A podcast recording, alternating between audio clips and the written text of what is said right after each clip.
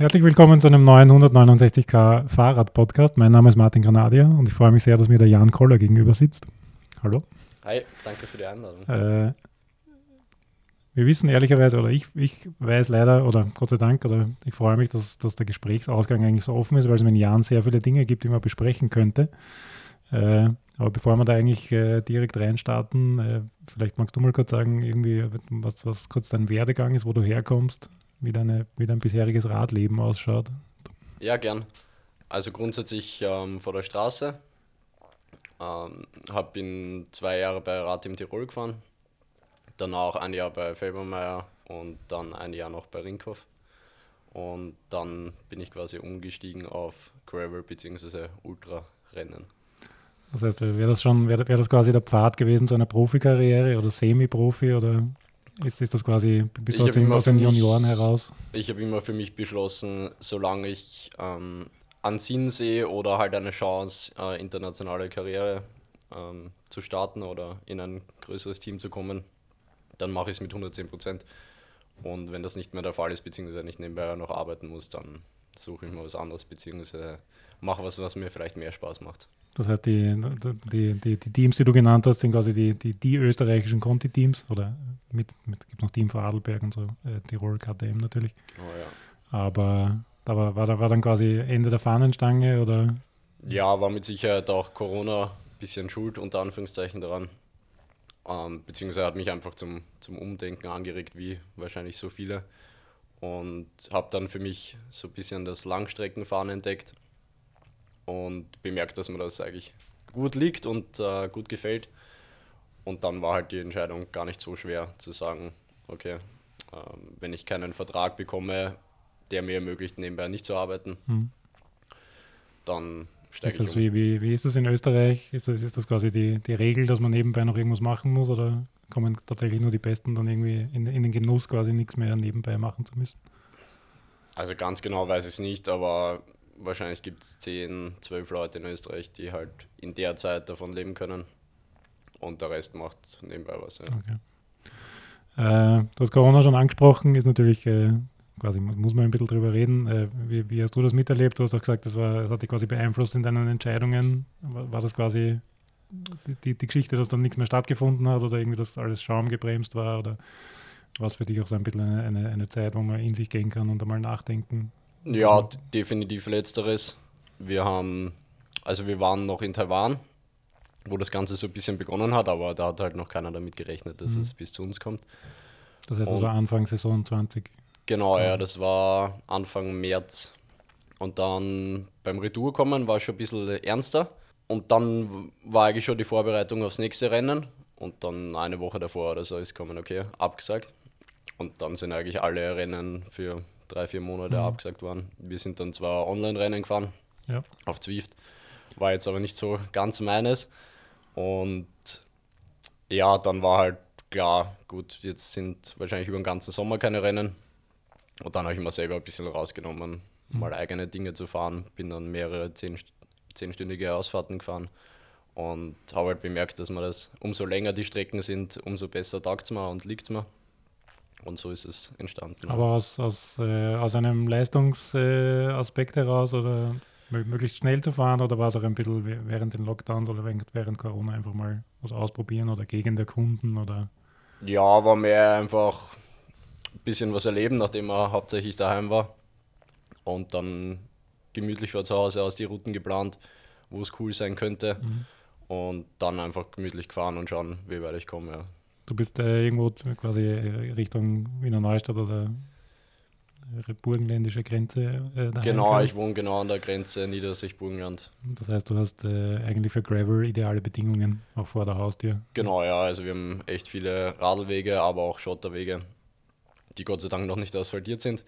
Und ob es jetzt Richtung Neusiedler See runter ist, Richtung Bucker und der Leiter oder Richtung mhm. Wiener Neustadt oder dann noch weiter Richtung Steiermark. Ich finde gerade das auch ein bisschen spannend, hat jetzt in dem Sinne nichts mit dir zu tun, unmittelbar, aber äh, ich habe hab jetzt mit vielen Leuten geredet, äh, was, was quasi, wie, wie, man den Gravel-Trend irgendwie einordnen kann und für wen das was ist. Und äh, viele Leute sagen ja, dass das irgendwie für die Berge und keine Ahnung, aber eigentlich äh, aus meiner Sicht ist ja tatsächlich äh, der Osten Österreichs zumindest und die, die flachen Gebiete ideal, weil du einfach zwischen jedem Feld fahren kannst. Im Burgenland ist sogar so, dass ja jeder Güterweg quasi offiziell zum Radweg deklariert ist, glaube ich. Oder fast jeder. Genau, ja. Also ich finde das Coole bei uns da im Burgenland oder halt auch ähm, südliches Niederösterreich ist, dass wie gesagt extrem viele Güterwege gibt und die man halt einfach alle fahren kann. Ja. Und wenn ich, wenn ich nicht will, dann muss ich auf 100 Kilometer, äh, fahre ich wahrscheinlich 10% oder Straße. Ja. Mhm. Das ist halt das Coole, weil Verkehr wird auch immer mehr und auf den Güter- und Schotterwegen kann man halt abschalten. Ja. Das heißt, bist, bist, du aber dann auch quasi, interessiert dich auch quasi tatsächlich ins, ins, ins Gelände, Gelände zu gehen, sprich irgendwo äh, am Berg rauf zu fahren? Also das, das, was man jetzt mit dem Gravelbike manchmal ja auch macht oder kann, dass, dass man irgendwie so Mountainbiken light quasi geht? Ja, also bei uns fahre ich eigentlich mittlerweile alles am Gravelbike, auch jetzt Leitergebirge und Trace. Mhm.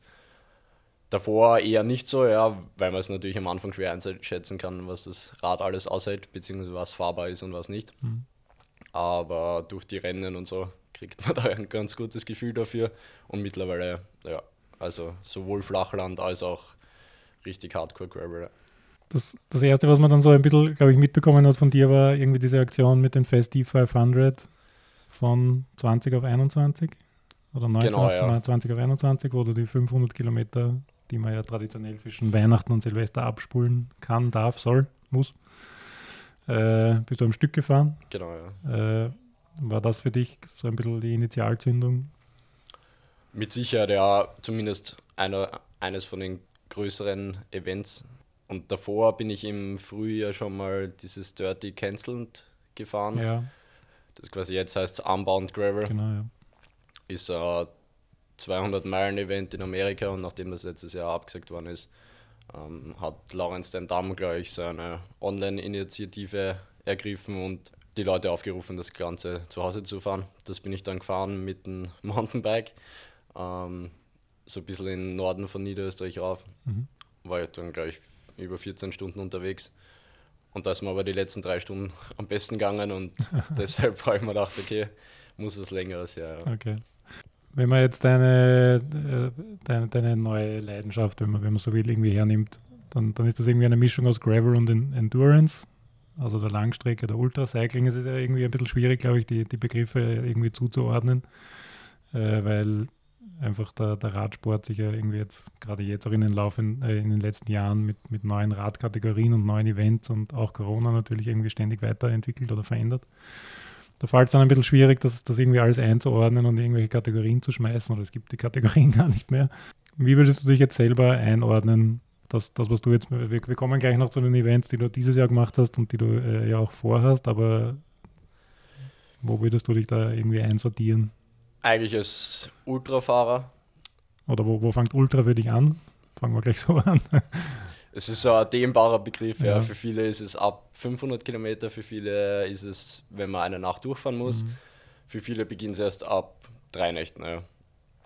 Für mich ist klar, alles, was ich jetzt nicht irgendwie in einem Tag einfach fahren kann, beziehungsweise wo ich, wo ich schon ein bisschen mehr Ausrüstung mitbrauche, ähm, als jetzt bei klassischen 200, 300 Kilometer Gravel-Events, ja, mhm. die halt mehr noch in Richtung Rennrichtung gehen, sage ich jetzt mal, wo halt auch viele Ex-Straßenprofis fahren. Und Ultra beginnt halt irgendwo da, wo nicht mehr rein die Leistung zählt, sondern auch mehr das Abenteuer im Vordergrund mhm. steht. Und äh, Gravel ist für dich jetzt quasi nicht, äh, nicht das Wichtigste, sondern für, für dich zählt in erster Linie mal Ultra und wenn es auf Gravel ist, dann ist es schön und gut und dann machst du es trotzdem oder gerade, gerade erst recht. Genau, ja, diese Ultra-Bikepacking-Events gibt es ja natürlich sowohl auf Straße als auch auf Gravel als auch mhm. Mountainbike und richtig schweres Gelände. Und im Vordergrund steht einfach die lange Distanz und relativ egal, ob das dann äh, Straße oder Gravel ist. Bei Gravel-Events ist halt dann, oder umso mehr Offroad ist halt nochmal dicken spannender. Und, ja, einfach weil man noch mehr sieht und weil noch andere Herausforderungen dazu kommen. Und die, die, die Motivation für dich, wenn es jetzt um Ultra geht, ist jetzt äh, de, deine Grenzen auszuloten oder bist, bist, du quasi von, von der Straße kommend? Du hast doch gesagt, bei, bei den unter Anführungszeichen kürzeren Events sind viele Straßenprofis dabei oder Ex-Profis, äh, da, da, steht dann wahrscheinlich noch e-, eher die Leistung im Vordergrund. Hast, hast du irgendeine Hauptmotivation, was, was für also dich am spannendsten liegt, oder am interessantesten liegt ist? Liegt der Hauptreiz daran, klar Grenzen auszuloten, ähm, zu schauen, wie der Körper auf gewisse Extremsituationen reagiert. aber auch ganz klar Erlebnisse zu sammeln. Ja. Weil das, was ich bei drei Tagen Rennen erlebt, da braucht das Hirn nachher noch ein, zwei Wochen, um die ganzen Erlebnisse zu verarbeiten. Und da zehrt man einfach extrem lang davon. Ja. Mhm. Ich finde es ganz spannend, dass äh, irgendwie dürfte, also ich schaue mir sehr gerne auf YouTube die, die Videos an von Education First, diesen Alternative Race Calendar. Und da hört man immer wieder so raus, dass das sind alles Straßenprofis und die, die, die ich weiß nicht, ein, ein Video hat es gegeben, wo sie irgendwie selber verwundert waren, dass äh, beim Mountainbike-Rennen quasi von, von Start weg da irgendwie Vollgas ist und Action und ständig was los. Und im Vergleich dazu bei Straßenrennen halt quasi sechs Stunden plaudernd nebeneinander gefahren wird und das Break wird eh eingeholt und am, am Schluss gibt es halt einen Sprint. Ist das irgendwie grundsätzlich ein Ding, dass, dass, dass, dass der Straßenradsport vielleicht so ein bisschen eine Sinnkrise hat oder dass das heißt jetzt irgendwie durch, durch neue Formate irgendwie den Leuten bewusst wird, dass es einfach auch anders gehen kann? Weil gerade das ja Ultra und, und gerade auch Graver ist, ist einfach eine andere Kategorie von, von Rennen, glaube ich. Definitiv, ja. Ich glaube jetzt weniger, dass der, dass der Straßenradsport eine Krise hat. Ich glaube vielmehr, dass halt die junge Generation noch nach mehr Action sucht. Mhm. Und das habe ich halt einfach auch beim Straßenrennen jetzt nicht immer. Und das sind halt umso extremer die Rennen sind, umso ähm, mehr Geschichten gibt es auch darüber. Ja. Weil ein wichtiger Punkt ist vielleicht auch, dass man ja irgendwie eigentlich allein unterwegs ist im Vergleich zum, zum Team, mit dem ich quasi im, im, im Straßenrennen unterwegs bin. Genau, ja, das ist halt das Besondere auch an diesen Unsupported Ultra-Events, dass es keine Unterstützung gibt, dass jeder auf sich allein gestellt ist und bei 90 Prozent der Rennen ist auch Windschattenfahren verboten. Das ist vielleicht auch so ein Ding, was, was diese klassischen Gravel-Rennen noch von Ultra-Events abgrenzt. Würdest du das, das was du jetzt machst, äh, da gibt es irgendwie, wenn man sich Rennberichte anschaut von den, den bekannteren Rennen, Transcontinental, Three Peaks Bike Race, wie du, wie du gesagt hast, Unbound Gravel oder eben früher Dirty Kansas, äh, dann findet man dort irgendwie, ich sage jetzt einmal flapsig, äh, irgendwie eine, eine, eine, andere Kategorie von Leuten. Ja? Hat, hat sich da ein, ein, ein, ist das ein neues Berufsbild? Sind das andere Leute als die, die man im Straßenradsport trifft? Oder wie? Definitiv. Also ich glaube, dass Straßenradsport und diese 200, 300 Kilometer Gravel-Rennen sehr ähnlich sind, weil halt viele gleiche Leute auch fahren. Ja. Mhm. Und da die Community sicher sehr leistungsorientiert noch ist. Aber sobald es halt in ultra unsupported Rennen geht, ist das Ganze wesentlich lockerer. Die meisten Leute machen nebenbei was, sind auch zum Großteil echt spannende Persönlichkeiten. Und der Leistungsgedanke steht nicht so im Vordergrund. Mhm. Es ist wesentlich lockerer und das war halt auch mit ein Grund, wieso mich das Ganze so gereizt hat. Das heißt, äh, Straßen, wenn man jetzt zum, zum letzten Mal quasi auf den, auf den Straßenradsport irgendwie zurückkommt, die, die Fahrerinnen und Fahrer sind quasi bis 200, 300 Kilometer, ist, ist das quasi noch äh, ihr, gewohnte, ihr, ihr gewohnter Beruf. Aber darüber hinaus sind das einfach andere Leute, wo dann eben nicht nur nach die Leistung, es zählt ja dann nicht nur nach die Leistung, sondern kommen wir eh gleich noch dazu. Ja, na, äh, definitiv würde ich, so, würd ich so unterschreiben, ja. ja. Okay. Spannend, auf jeden Fall spannend. Äh, es war auch so, dass äh, das, was ich bisher mitbekommen habe, ich, mein, ich war jetzt fünf Jahre lang beim Race Around Austria irgendwie dabei, als Fotograf zumindest. Ist jetzt quasi nicht das klassische Ultra-Event oder dieses neue Gravel-Ultra-Event äh, vom Format her, aber auch, auch dort haben die Leute schon einen ganz anderen, kommen mit einer ganz anderen Einstellung dorthin. Genau, und das, das Ganze kann man sich halt noch wesentlich extremer unter Anführungszeichen vorstellen für unsupported Events. Die supported Geschichten wie ein Strasser sie fährt, sind, glaube ich, auch sehr leistungsorientiert, aber natürlich auf eine andere Weise. Und die Community selber auch noch wesentlich lockerer, wenn es um unsupported Events geht.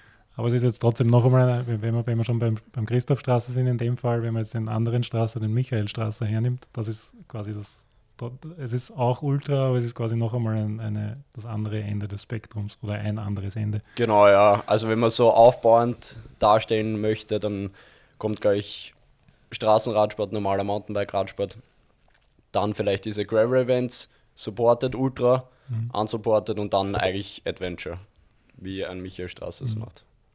Wobei da, da, da, fehlt einem wahrscheinlich, oder wahrscheinlich, da fehlt einem vielleicht dann wieder dieser Event-Charakter. Ja. Da ist man halt tatsächlich dann allein unterwegs in einem ja. Projekt.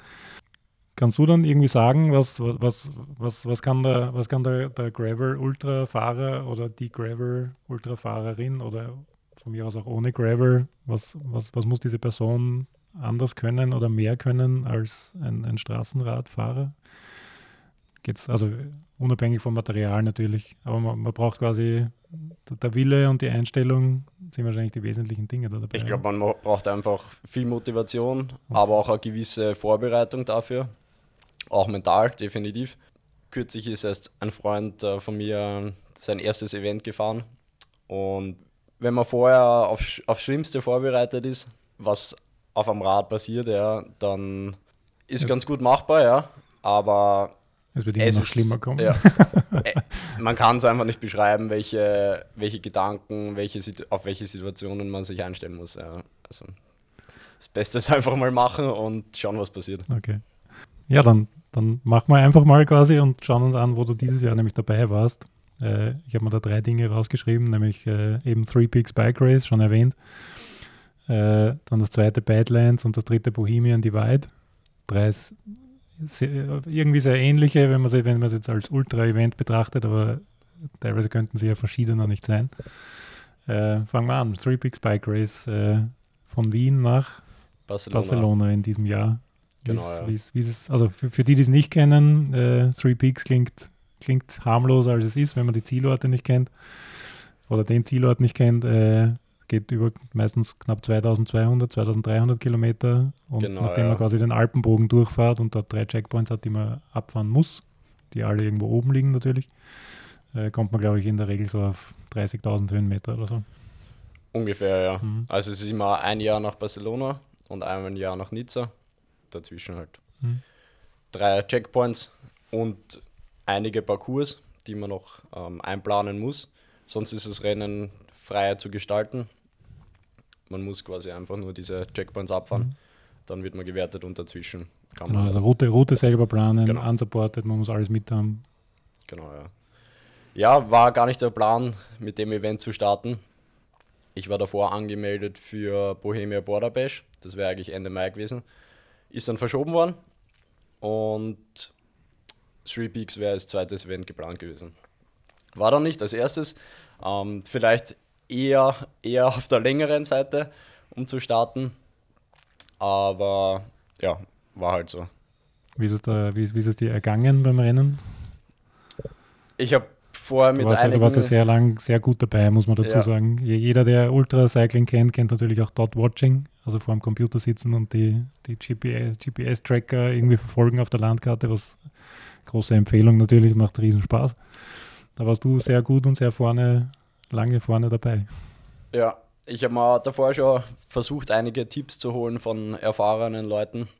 Ist natürlich ganz cool, ja, aber im Endeffekt muss man die eigene Erfahrung machen. Und die ersten ein, zwei Tage waren ganz gut. Ich bin von Wien weg, dann quasi der S6 entlang mhm. Richtung Wörthersee. Dann war der erste Parcours Wurzenpass, Frühsitzpass und dann Mangatzattel, erster Checkpoint da hat schon einige Routenunterschiede gegeben, wo man eigentlich schon sicher eine Stunde rausholen hat können. Ja. Und ähm, der spätere Sieger dürfte sich da ziemlich lang damit beschäftigt haben und hatte die perfekte Route. Also da geht es tatsächlich darum, abzuwägen, fahre ich 30 Kilometer mehr und ersparen wir dafür vielleicht 1000 Höhenmeter irgendwo? Genau, ja, es ist gar nicht so einfach, wie es am Anfang scheint, weil es gibt dann einige Möglichkeiten meistens, die halt mehr Höhenmeter haben oder mehr Strecke. Und da kommt es dann ganz stark auf die Route drauf an, wie könnte der Wind sein. Mhm. Also es sind viele Faktoren, die dann echt einen großen Unterschied machen, gerade auf so eine lange Distanz. Ja, nach dem Manga-Sattel war eigentlich war alles gut. Ja, und dann gab es so zwei Optionen. Entweder Südroute durch Italien, Po-Ebene, oder Norden durch Österreich und dann in die Schweiz. Ich habe mich für die Südroute entschieden, hauptsächlich, weil ich die Gegend sehen wollte. Mhm.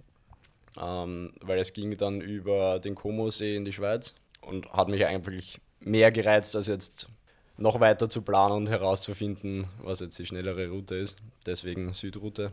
War dann im Nachhinein gesehen wahrscheinlich nicht die beste Option, weil ich 300 Kilometer Gegenwind hatte.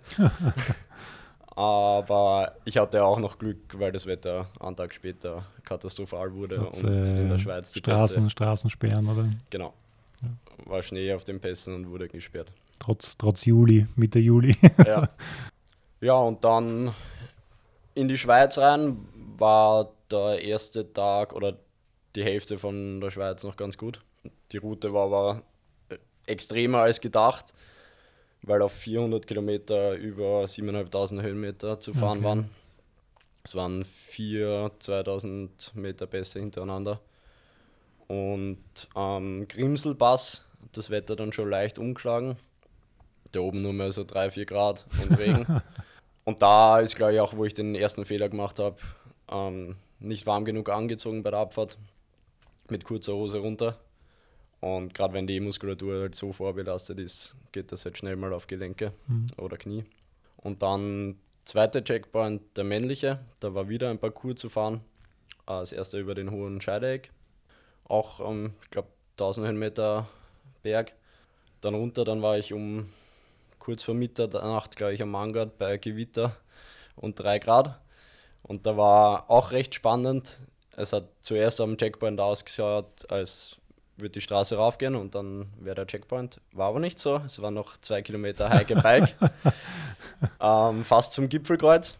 Ja, um Mitternacht herum war ich dann oben, da ich den Carlos gar nicht getroffen, ein Spanier, der schon recht erfahren ist. Und dann würde ich jetzt im Nachhinein sagen, den zweiten Fehler gemacht und nicht nach einem Hotel gesucht, weil es war wirklich kalt.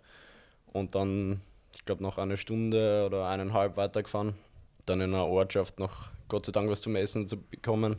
Und dann irgendwo trockenes Plätzchen gefunden und mich im Schlafsack hingelegt. War natürlich dann nicht wirklich äh, ein erholsamer Schlaf. Und dann am nächsten Tag war das Wetter katastrophal. Es hat so geschüttet, dass die Straßen überflutet waren Okay. und bei 4, 5 Grad. Und erst gegen Nachmittag ist besser geworden. Aber hättest, hättest du zumindest die Ausrüstung mitgehabt, damit der warm bleiben kann und so? Hatte ich ja, aber nach einer Nacht fast ohne Schlaf und der Tag davor waren gleich 20 Stunden Fahrzeit. Mhm. Und halt auch schon der dritte Tag, also da ist man körperlich dann schon recht angeschlagen. Irgendwann geht es dann aber doch wieder. Also egal wie tief das mentale Loch ist, irgendwann wird es besser. Und ja, dann die Schweiz war wesentlich länger als gedacht. Und Wetter ist dann Gott sei Dank ein bisschen besser geworden. Und dann bin ich nach Frankreich rein. Da geht es quasi so an der Rhone entlang. Haben, ich glaube, 90 Prozent der Leute sind so gefahren. Und dann Richtung Montpellier ans Meer. Da hatte ich dann ein ganz cooles Erlebnis. Äh, eigentlich wollte ich schon gegen 8 ein Hotel suchen, aber die, die Gegend ist recht dünn besiedelt. Es kommen so alle 50, 60 Kilometer größere Städte.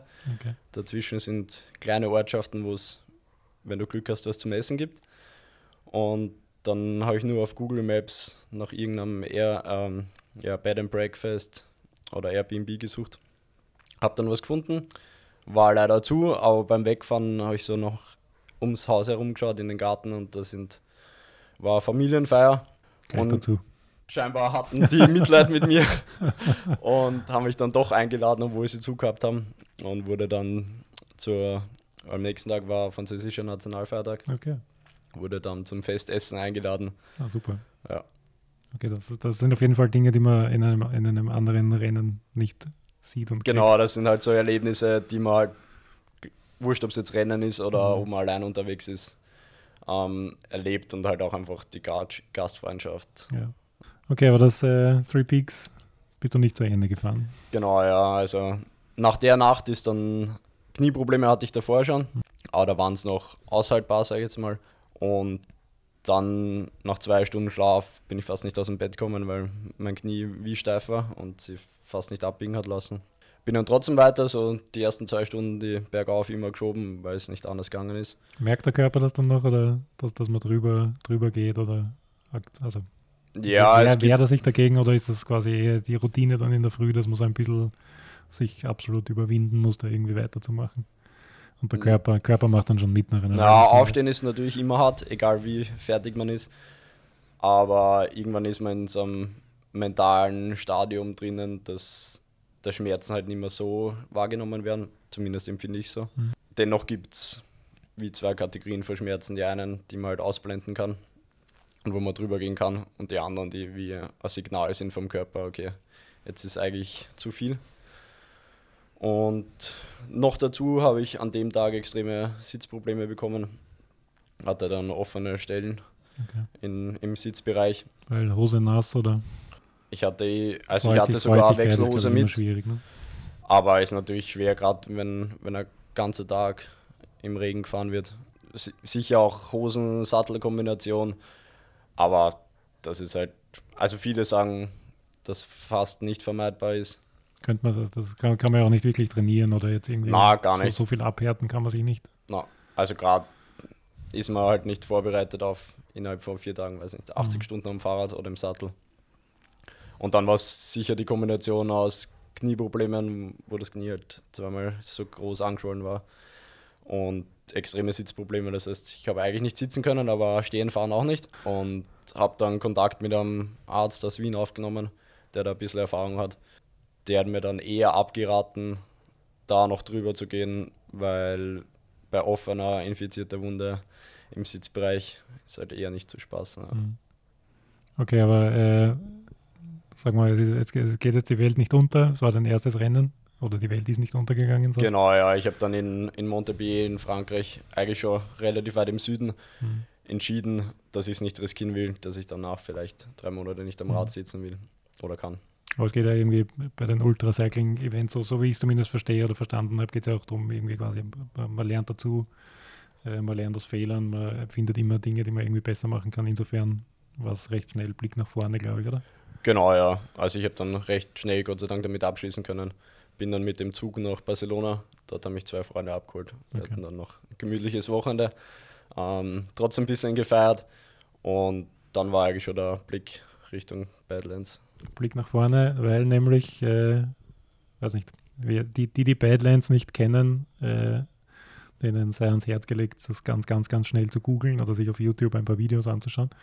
Meine persönliche To-Do-List ist sehr lang und äh, sehr umfangreich und äh, da sind alle Arten von Events und Dingen drauf. Und, und Badlands ist da irgendwie, seit ich es zum ersten Mal gesehen habe oder irgendwie gefunden habe im Internet, da sehr weit oben drauf.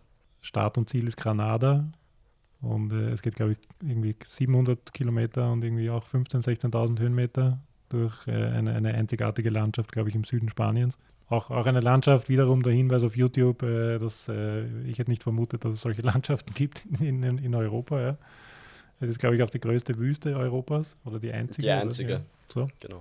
Ähm, ja, Badlands. Diesmal auf Gravel. Genau, ja. Ja, ist mir eigentlich ganz ähnlich gegangen. Ich habe letztes Jahr das Video gesehen. Ähm, ich glaube, es war die erste Austragung 2020. Bin mir gar nicht sicher. Mein, mein, mein Erstkontakt war äh, der, der Lecklen Morten. Das war eh 2020, genau. Ich glaube, ich weiß nicht, wurscht, egal. Ich ja. glaube 2019 oder 2020, der das quasi auch mit diesem Education First äh, Alternative Race Plan äh, gefahren ist. Genau, ich habe das Video gesehen, eigentlich recht spät und habe dann recht schnell dem Veranstalter geschrieben, wie es ausschaut, ob es noch Startplätze gibt. War zu dem Zeitpunkt nämlich schon ausgebucht. Mhm. Ja, das waren diese, äh, ich glaube, letztes Jahr war äh, zusätzlich schwierig, dass äh, alle Startplätze von 2020 irgendwie übertragen worden sind auf 21 und deswegen eigentlich schon ganz viele Rennen ausgebucht waren, bevor es überhaupt, äh, ja, bevor irgendein Fenster geöffnet hat oder so. Genau, ja, weil einfach viele nicht anreisen konnten. Ja. Und deswegen, also sind in der Regel die Veranstalter eigentlich recht kooperativ. Und in der Regel kann man den Startplatz dann verschieben, sollte es nicht möglich sein. Ja, und dann habe ich recht schnell die Antwort bekommen, es passt, ich bekomme einen Startplatz. Ungefähr 750 Kilometer durch zwei Wüstenabschnitte. Eine wirkliche Wüste, die andere sehr wüstenähnlich. Und Aber ich glaube auch irgendwie Gipfel dabei. Über, über, war das über 3000 Meter? Pico de Veleta ist, glaube ich, 3200 sogar oder sowas. Sowas, ja. Der war heuer nicht dabei, ah, okay. weil sie die Strecke etwas umgeplant haben. Aber dafür umso mehr Wüstenabschnitte. Wie, ja, wie, wie, wie ist es dir da gegangen? Besser im Sinne auf jeden Fall, äh, dass du gefinisht hast? Genau, ja. Ich habe ein paar Setup-Optimierungen getroffen. Bei Gravel-Rennen ist im, Vor im Vorhinein immer schwer abzuschätzen, wie breite Reifen brauche ich, wie extrem ist das Gelände. Ist, muss ich viel schieben, muss ich tragen, welche Übersetzung brauche ich. Aber es gibt auch noch Leute, die das Fixed Gear fahren. also ähm, machbar ist es mit fast allem. Mhm. Und Anreise war, war super. Dort etwas vor der Hitze überrascht, weil zu Hause war es damals dann nicht, gar nicht mehr so warm. Wie viel Grad hat es da gehabt ungefähr? Ja, die ersten Tage so 37. Okay. Und dann war ich nur einmal dort noch Radl fahren, ein bisschen die Strecke erkundet, die ersten Kilometer. Und dann war eh schon am Sonntag um 8 in der Früh Start mit fast 200 anderen. Also Okay. das Startfeld war heuer richtig groß, komplett ausgebucht. Und zieht auch irgendwie spannende Leute, glaube ich, an. Ich weiß noch, Paul, Paul Voss war dort. Genau, Alistair Brownlee. ja. Das Coole an dem Event ist, halt, dass nicht zu lang ist, sodass sich halt relativ viele Leute trauen, sage ich jetzt mal. Wie ein Ex-Profi Christian Meyer war auch Mhm. dort. Und das einfach vom Ultrafahrer bis zum Ex-Profi, bis zum Triathleten sogar, da viele teilnehmen. Und das macht das Ganze natürlich noch Mhm. spannender. Ja, die Strecke war schwerer als gedacht, aber nicht zu extrem. Ich glaube, ja irgendwie auch Wüsten, also so richtige Sand, Sanddinge, wo es wo an Fahren, glaube ich, nicht zu denken ist, oder? Genau, recht, recht viel tiefer Sand, wo man, wenn überhaupt 5 km/h fährt oder eigentlich im Schieben schneller ist. Mhm.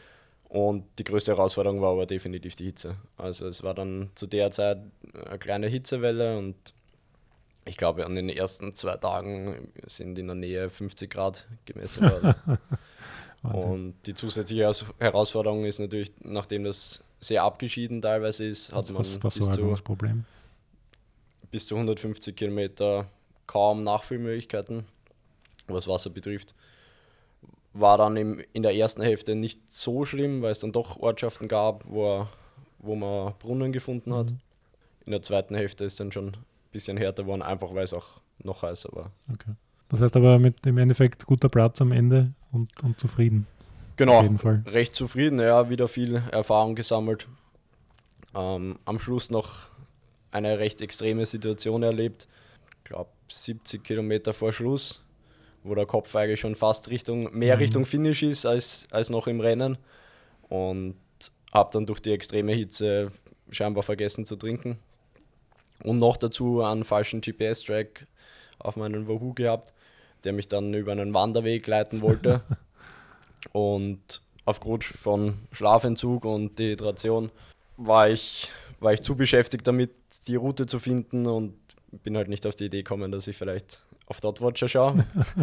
und bin dann einfach geradeaus weiter und dann irgendwie auf einem Wanderweg gelandet, der in drei Kilometer in den Tal runtergegangen wäre und auf der anderen Seite wieder raus. Weil es auf der Route so ausgesehen hat, als würde ich da schneller zum Ziel kommen. Mhm. Hintergrundinformation, man muss eigentlich der Route folgen, sonst ähm, wird man entweder disqualifiziert bzw. kommt halt, bekommt Mann, Strafstunden. Und dann hat mir der Veranstalter geschrieben, dass ich off-track bin. Und Gott sei Dank durch ein Telefonat von einem Freund war ich dann wieder orientiert. Ähm, Der Vorteil, wenn daheim die Leute sitzen und schauen, wie Genau, sich der ja. Tracker Und- und alle den ganzen Tag auf Dotwatcher hängen.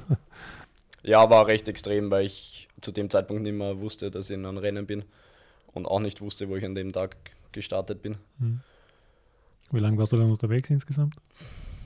Für die 700 Kilometer? Ich glaube 62 Stunden insgesamt. Wahnsinn. Ja. Also knapp drei Tage. Genau, ja. Du hast dann gar nicht viel Zeit gehabt oder dir, dir nicht viel Zeit genommen zum Regenerieren, weil recht bald danach Bohemia Divide am Programm gestanden ist, oder? Genau, ja.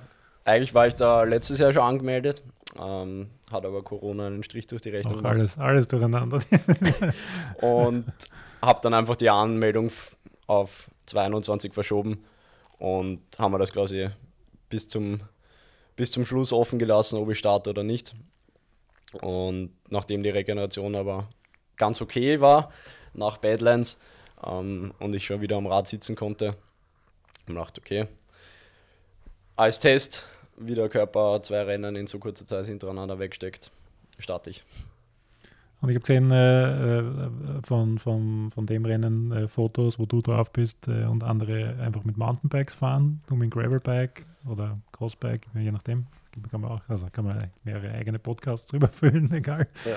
ist, ist für dich das, das Gravelbike da auf jeden Fall die richtige Wahl der Waffen, wenn man so will? Oder es gibt auch immer so, wenn man sich anschaut, Veneto Trail oder äh, Tuscany Trail, gibt auch auf Dotwatcher immer die, die, Räder von dem Rennen und die Räder von dem Rennen und man browst durch und findet irgendwie vom, vom vollbepackten Full Suspension bis hin zum minimalistischen Gravelbike alles.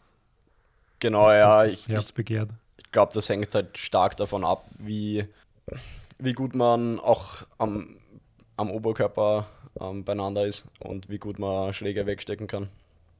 Ähm, gemütlicher ist es sicher auf einem Fahrrad mit Federgabel. Bei Adlines zum Beispiel waren sicher 95% mit Gravelbikes unterwegs, mhm. einfach weil die Strecke doch nicht so extrem war. Ähm, Bohemia Divide hat man im Vorhinein wenig gefunden, wie die Strecke tatsächlich ist. Es gab okay. zwar einige Videos und der Veranstalter hat auch Empfehlungen ausgeschrieben, aber da stand ganz klar Gravelbike und 40 mm breite Reifen war dann doch extremer als gedacht. Ähm, einfach weil viele Wurzelpassagen dabei waren, Single Trays bergab, mhm. die halt schon, also selbst am Mountainbike technisch anspruchsvoll waren. Okay. Und Gravelbike an sich kann man ja fast überall fahren. Ähm, das Schlimme sind halt, halt die ständigen Schläge. Und da federt halt so gut wie nichts, außer die Gerade Ermüdung, Ermüdung, Ermüdung auf langen Strecken merkt man halt doppelt und dreifach. Ne? Genau, ja. Meine Hände waren eh noch vorbelastet vor Badlands, von dem her war es dann schon recht extrem. Wenn man das Ganze mehr oder gemütlicher fahren will, würde ich zum Beispiel in Tschechien bei den Rennen definitiv ja. vom Mountainbike empfehlen. Ähm, einfach weil die Ansichten von Gravel auch sehr unterschiedlich sind. Mhm. Und in Tschechien ist es mehr umso härter das Gelände, umso mehr Hikebike, umso eher ist es Gravel. okay. Ist halt gut zu wissen, ja. Das ist eh schon ein spannendes Thema und ich, also wir müssen da jetzt nicht äh, endlos ins Detail gehen, natürlich, weil auch, auch da kann man irgendwie stundenlang drüber reden, aber die Materialfrage ist natürlich äh, jetzt grundsätzlich immer spannend, vor allem auch, äh, wenn es jetzt so um, um, um Ultra-Events geht, ist zum einen natürlich das braucht man das Material, weil ich brauche meine Packtaschen, weil ich einfach das, das Zeug, das ich unbedingt oder unter, unter Anführungszeichen zum Überleben brauche, das muss ich einfach mithaben. Äh, und zum anderen kann man natürlich viel, viel richtig machen und wahrscheinlich noch viel mehr falsch machen. Äh, hast du da irgendwie, oder wie, wie viel investierst du äh, an, an Gedanken und an, an äh, Überlegungen ins Equipment? Welchen Stellenwert hat das für dich? Ja, ist sicher wichtig für solche Rennen ähm, ob es jetzt Ersatzmaterial ist oder Reparatur, Werkzeug etc. Ähm, ich meine, man kann, man kann auch von, ich, ich weiß, ich, ich fahre gerne Ultracycling-Events und ich, ich finde schon jedes Jahr äh, irgendeine Jacke, die besser funktioniert als die vom letzten Jahr und irgendwelche Reifen, die mir mehr taugen oder die plötzlich mehr, weniger Rollwiderstand haben als das andere Modell. Also es, ja. es ist ja so schon quasi eine Weiterentwicklung. Definitiv. Ich glaube, das ist also bei mir war es zumindest so, Three Peaks hatte ich noch eher zu viel mit als zu wenig. Ähm, und nach jedem Rennen eigentlich das, das Setup perfektioniert und äh, optimiert und halt einfach immer weniger dabei gehabt. Wenn man weiß, bei welchen Kann natürlich auch ein Risiko sein. Ne? Definitiv. Man welches, welches Quant braucht, dann kann man schon ganz gut einschätzen, vor einem Wetter checken. Mhm. Und dann halt vielleicht noch eine Schicht als Notfall mit haben. Die meisten haben eigentlich eine Daunenjacke dabei. Ob es jetzt zum Schlafen ist oder als, als extra Schicht. Aber ja, klar, ist sicher ein großes Thema und kann auch extrem viel ausmachen, weil zwei Kilo beim 15% Anstieg mhm. machen, machen viel aus. Das habe ich auch bei Three Peaks gemerkt. Ähm, fährt man halt dann statt 220 Watt bergauf 280. Ja. ja. geht halt nicht, nicht lang gut. Ja. Und bei Bohemia Divide war es eigentlich ziemlich perfekt. Ich hatte nicht viel dabei, aber perfekt für die Temperaturen. Schlafsetup auch nicht, sondern nur Rettungsdecke. Gar, ähm, nicht, gar nichts zum Schlafen, kein Schlafsack oder Unterlagsmatte. Na, einfach weil es natürlich. Kalkuli kalkuliert, dass du irgendwo unterschlupfen kannst? Oder? Die Rettungsdecke war mehr so als, als Notfalloption sollte ich echt in der Nacht zu müde sein, mhm. dass man zumindest eine Möglichkeit hätte, sich 15 Minuten hinzulegen. War aber dann tatsächlich zu kalt dafür. Ja. Also trotz Daunenjacke bei 4 Grad legt man sich eher nicht hin in den Wald. Ähm, immer schwer, schwer abzuschätzen, ja, weil okay. man halt auch nicht weiß, kann ich die Nacht durchfahren oder nicht. Also man muss ja dazu sagen, äh, es gibt ja dann auch Leute, die quasi einkalkulieren, dass sie jede Nacht im Hotel irgendwo übernachten. Also man, man, man kann, können tut man auch anders. Genau, Die Frage ja. ist natürlich, was man will. Man kann das Ganze auch eher gemütlich fahren. Es ist erlaubt, in einem Hotel zu schlafen, nur darf man es nicht im Vorhinein buchen. Okay. Also ich darf erst während oder nachdem das Event gestartet ist, äh, Hotel zum Beispiel buchen. Ich habe dann auch äh, bei Bohemia die Welt die zweite Nacht zwei Stunden in einem Hotel geschlafen und war dann auch gut. Ja. Gut aufwärmen. Gibt es irgendwelche großen Erkenntnisse aus dem Jahr 2021 von den drei Events jetzt, außer dass du quasi im, im, im kleinen Rahmen oder im, im kleinen Rennrahmen irgendwie dazulernst, natürlich laufend und da und dort irgendwas findest, was man besser machen kann oder anders? Gibt es irgendwie die, die große Erkenntnis, so im Sinn von, dass das ist jetzt die Erleuchtung und genau meins? Und äh, Würde ich schon sagen, ja. Also vor solchen Events weiß man ja nie, wie man auf Schlafentzug reagiert, ob einem das wirklich taugt, weil anhand von 10, 15 Stunden Ausfahrten ist halt, oder sogar ein Tagesausfahrten ist schwer zu, vorherzusehen, wie man auf dreitägige Events reagiert und ob das Extreme wirklich ist, das, was man machen will. Ähm, ist aber in meinem Fall genau das, ähm, was mir Spaß macht und was mir auch irgendwie erfüllt. Und ja, perfekt. äh, das heißt, was bringt das Jahr 2022? Gehen wir mal davon aus, dass Corona irgendwie halbwegs unter Kontrolle ist.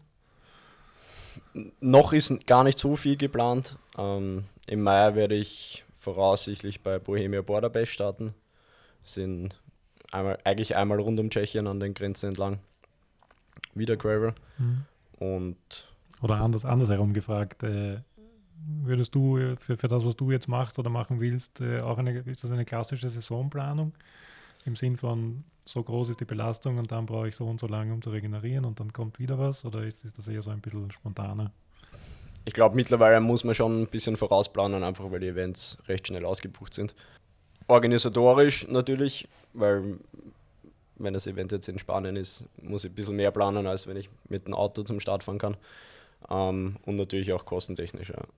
Also es ist jedes Mal wie eine Woche guter Urlaub Mhm. Ähm, mit Radtransport, Hotel, Essen und so weiter.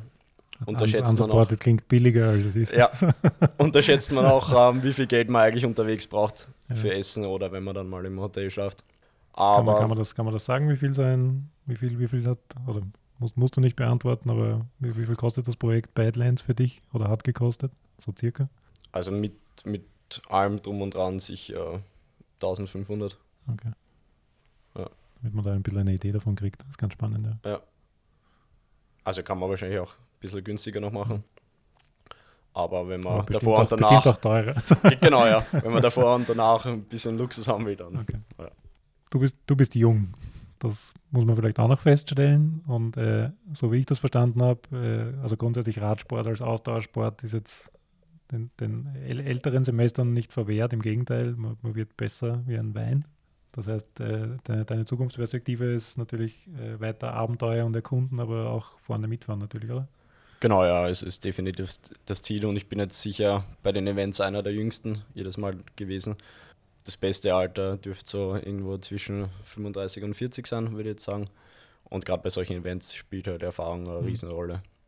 Wenn wir jetzt äh, das, das Thema Gravel noch kurz anschauen, äh, wir haben am Anfang schon gehabt, dass, dass irgendwie die, diese ganze Gravel-Geschichte irgendwie das wächst und wächst und wächst und wird mehr und find, findet immer mehr Anklang und, und äh, Leute, die da irgendwie mitmachen und, und teilnehmen wollen. Äh, gleichzeitig segmentiert sich oder differenziert sich irgendwie. Man hat irgendwie Genuss-Gravel-Events mit, wo, wo äh, Verpflegung und schöne Laben im Vordergrund stehen und Landschaftsgenuss. Man hat die klassischen Schotterpistenrennen, wie eben zum Beispiel äh, Dirty Kansas. Man hat irgendwie so Halb-Mountainbike-Geschichten. Freust du dich über irgendwas oder freust du dich auf irgendeine, irgendeine Nische besonders? Oder ist, ist für dich zum Beispiel die, die UCI hat jetzt auch Gravel entdeckt. Äh, es waren recht lustige Memes schon im, im Umlauf, dass irgendwie Flanellhemden kontrolliert werden statt jetzt Sockenhöhe. Was kann man zum Beispiel von so einem UCI, von einer Gravel-WM erwarten? Wäre das was für dich? Ich meine, es, es sind, glaube ich, noch nicht allzu viele Fakten bekannt. Na, da gibt es noch nicht viele Infos drüber. Eher nicht, würde ich jetzt mal sagen, weil es halt wieder sehr in diese Race-Richtung geht und weniger in dieses Adventure Racing, in die Richtung, wo ich jetzt die Events gefahren bin. Mhm. Schwer zu sagen, ja. Ich glaube, dass es definitiv einen Platz hat. Gerade weil, gerade wie in Amerika, gibt es ja mittlerweile unendlich viele hochkarätige Gravel-Rennen, die halt genauso in die Richtung gehen. Also, die sind mittlerweile schon sehr professionell. Mhm. Und wieso soll es nicht UCI-Events dazu geben? Mhm. Wo du auch dabei bist, korrigiere mich, wenn ich das falsch, wenn ich dich da falsch in die falsche Ecke reinstelle, ist dieses Grave Grave von Max Riese aus Salzburg. Darf ich gleich spoilern, dass ich äh, hoffentlich äh, recht bald mit Max auch einen Podcast machen werde. Bist du in der ähnlichen Ecke unterwegs wie der Max? Also ist, ist, ist, sind, sind auch Dinge wie äh, äh, Silk Mountain Race und so Dinge ein Thema, Atlas Mountain Race? Definitiv. Also quasi, ja. kann man sagen, dass das die Königsklasse dann ist? Oder zumindest die, die, also die? Mountain ist sicher, also wenn nicht das härteste Rennen. Einfach weil es in Kirgisistan mitten im Nirgendwo mhm. ist, 1800 Kilometer, extremste Strecke, teilweise stundenlange Hike-Bikes auf über 3000 Meter. Wo er tatsächlich, äh, wo es ja, wenn man irgendwie in Europa oder in Österreich unterwegs ist, dann, äh, wenn man die Jacke vergessen hat, dann kauft man irgendwo eine oder im schlimmsten Fall setzt man sich irgendwo unter. In Kirgisistan ist dann tatsächlich, also vielleicht geht es nicht gleich um Leben und Tod, aber es ist quasi eine andere Kategorie. Ja. Genau, ja, da muss man dann schon auf mehr Dinge aufpassen und darf halt nicht leichtsinnig sein. Ähm, wird eh dann der Max vermutlich noch detaillierter erklären, aber da muss man dann auch mit Temperaturen um die minus 15 Grad zurechtkommen. Mhm. Aber das wäre schon äh, für die nächsten Jahre irgendwann einmal. Habe ich definitiv auf meiner Liste, genauso okay. wie ein Transcontinental zum Beispiel. Okay. Einfach weil es, weil es es lang gibt, weil es episch sind mhm. und ja. Passt dann äh, freuen wir uns auf das, was noch kommt. Sowohl nächstes Jahr als auch in den Jahren darauf. Und wir werden uns sicher wieder hören. Danke. Danke, Jan. Danke fürs Kommen und danke für die Einblicke. Viel Erfolg.